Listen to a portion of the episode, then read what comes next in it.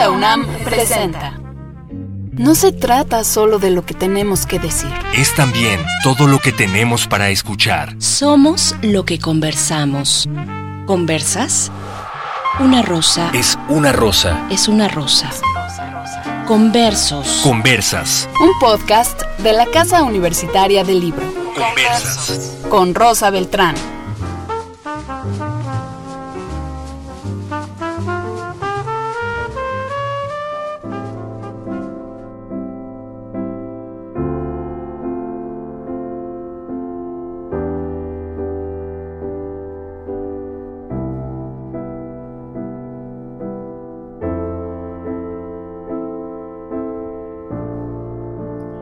Memoria y pandemia. Tras 18 meses de pandemia, la memoria ha adquirido un lugar preponderante en nuestras vidas. Junto con la zozobra por el devenir y las muchas fantasías que tenemos sobre cómo será la nueva normalidad, en la mayoría de los libros que ahora se escriben, casi siempre hay un momento de marcha hacia atrás.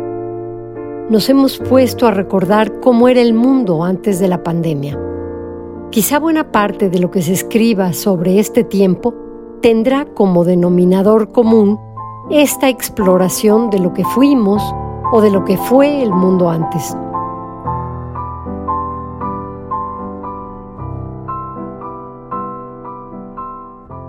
Tal vez esto se deba a que por muchas razones intuimos estar en una etapa de clausura. Algo se terminó y empieza otra cosa que aún no podemos imaginar. Pero recordar eso que fuimos tiene ahora una importancia fundamental. La memoria, desde las culturas más antiguas, ocupa un lugar preponderante en nuestras vidas. Para los clásicos es una herramienta indispensable de sobrevivencia frente al devenir del tiempo. La idea de escribir sobre el pasado para proyectarlo al futuro es algo que ha estado presente en todos los autores, desde los poetas clásicos hasta los narradores del siglo XIX y XX. Se escribe sobre el pasado para construir la identidad de los pueblos, para decir, esto somos porque esto fuimos. El tiempo pasado contiene nuestras semillas, nuestras raíces, y por más que el presente y el azar nos determinen, siempre somos de alguna manera lo que fuimos. Según Giordano Bruno, el arte de la memoria consistía en utilizar convenientemente los símbolos del pasado para renovar el presente y encauzar el futuro. El arte de la memoria, ese mecanismo que inventó Bruno, consistía en replicar a través de un espejo mental el orden de la naturaleza para así tener la imagen completa del universo. Una arquitectura de la memoria donde las imágenes externas se acomodaran con las internas para tener a la disposición todo el saber. Suena a magia, ¿verdad? En realidad, el invento de Bruno es la confirmación de que la memoria y la imaginación van de la mano, de que no podemos recordar sin interpretar, y que la interpretación del pasado es lo que le da sentido a nuestros días. Mucho se ha hablado de que la literatura capta de forma más acuciosa la memoria que cualquier otro género, pues implica no solamente los hechos, sino los sentimientos y las reacciones que se ha tenido frente a esos hechos. Lo mismo que para Aristóteles, para Bruno la imaginación sirve de enlace entre el mundo exterior y el interior. Dicho de otro modo, sin la imaginación y la memoria no sirve de nada vivir lo que vivimos. De modo que hay que acudir a la memoria, la nuestra y la de los otros. Pero ¿dónde están esos recipientes donde hemos guardado la memoria colectiva? Jorge Luis Borges lo pregunta en un poema. ¿Dónde está la memoria de los días que fueron tuyos en la tierra y tejieron dicha y dolor y fueron para ti el universo? Según María Zambrano, la poesía es la verdadera memoria de los pueblos. Ahí está no lo que piensa uno, sino lo que pensó ese uno en nombre de muchos. El escritor español Azorín habla de la memoria como un tesoro. Todos hemos sido ricos en el mundo, dice, todos lo somos. Las riquezas las llevamos en el corazón. La memoria captada por los escritores no siempre es la que habla de sus vidas, aunque también hay memorias portentosas de escritores sobre sí mismos. Pero la memoria de quienes escriben consiste en reconstruir lugares, épocas, modos de vida que se fueron. Por ejemplo, Memorias de Adriano, de Marguerite Yourcenar, es un libro que imagina la vida del emperador romano del siglo II en sus últimos días, cuando frente al médico se confiesa ya derrotado por su cuerpo. A través de una supuesta carta a su sucesor, el emperador Marco Aurelio, Adriano hace un recuento de su vida, de su tiempo, y reflexiona sobre el ejercicio del poder en alguien que fue uno de los espíritus libres de la antigüedad. En un tono muy distinto, París era una fiesta de Hemingway reconstruye la vida de los norteamericanos exiliados en París en 1920 en lo que conocemos como la Belle Époque, y lo hace con tal fuerza que muchas de las imágenes de esa etapa que tenemos ahora son obra más de su imaginación que de la realidad entonces. Uno de mis libros de memorias favorito es El mundo de ayer, Memorias de un europeo, de Stephen Zweig.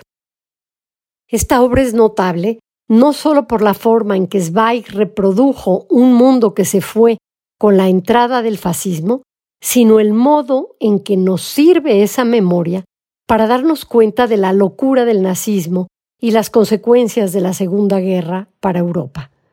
Esas memorias, como casi todo libro que se proponga ir hacia atrás, hacia el pasado, están cargadas de nostalgia y muestran un enorme contraste con un siglo XX extraño y violento. Habla Memoria de Vladimir Nabokov cuenta con extraordinario detalle la vida cotidiana de este autor. El amor por su madre, la forma de vida de una Rusia que se volverá inhóspita y burguesa con la entrada de la revolución y que terminará con los sueños de infancia y adolescencia de este autor. En nuestra lengua hay notables ejemplos de memorias.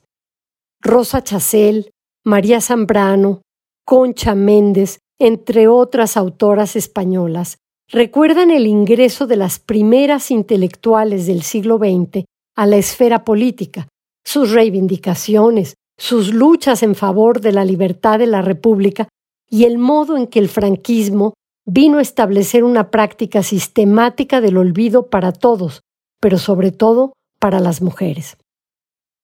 En América Latina, tenemos también varios referentes de esta literatura. Las genealogías de Margot Glantz inaugura un género en nuestro país, además de hacer el recuento de los padres, la familia, el círculo cultural y la vida de los judíos en México. Angelina Muñiz Huberman tiene también un pormenorizado recuento de la experiencia del exilio español en México.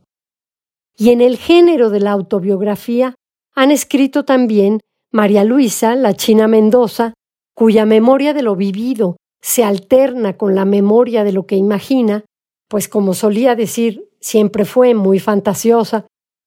María Luisa Puga, que se centra en la memoria de los países en que vivió, aunque también registró los desencuentros con el cuerpo en su diario del dolor, y por supuesto los múltiples poemas y las novelas de Rosario Castellanos. En estado de memoria, de Tununa Mercado, es un libro que entreteje la experiencia del exilio con el diario íntimo, donde la voz se resiste al olvido para hablar de la pobreza y de la pérdida de arraigo que sufren miles. Fue escrito en los años en que su autora vivió en México, de 1974 a 1987. También registran memorias de sus países y de su tiempo histórico Laura Restrepo, Luisa Valenzuela, Diamela Eltit, entre otras. Han escrito notables ensayos sobre la memoria Fray Servando, Teresa de Mier, Guillermo Prieto, Federico Gamboa, José Juan Tablada, José Vasconcelos. Ellos son casi siempre mencionados cuando se habla de las memorias de su tiempo.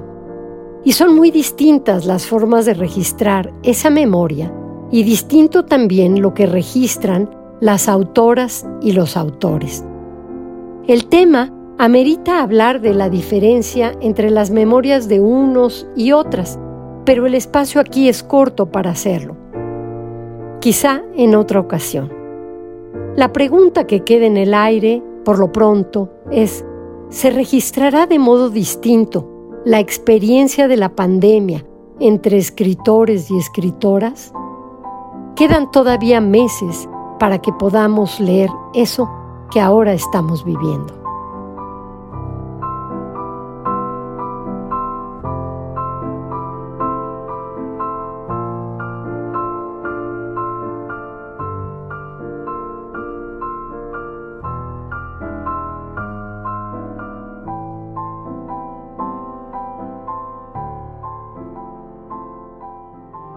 Cultura UNAM presentó.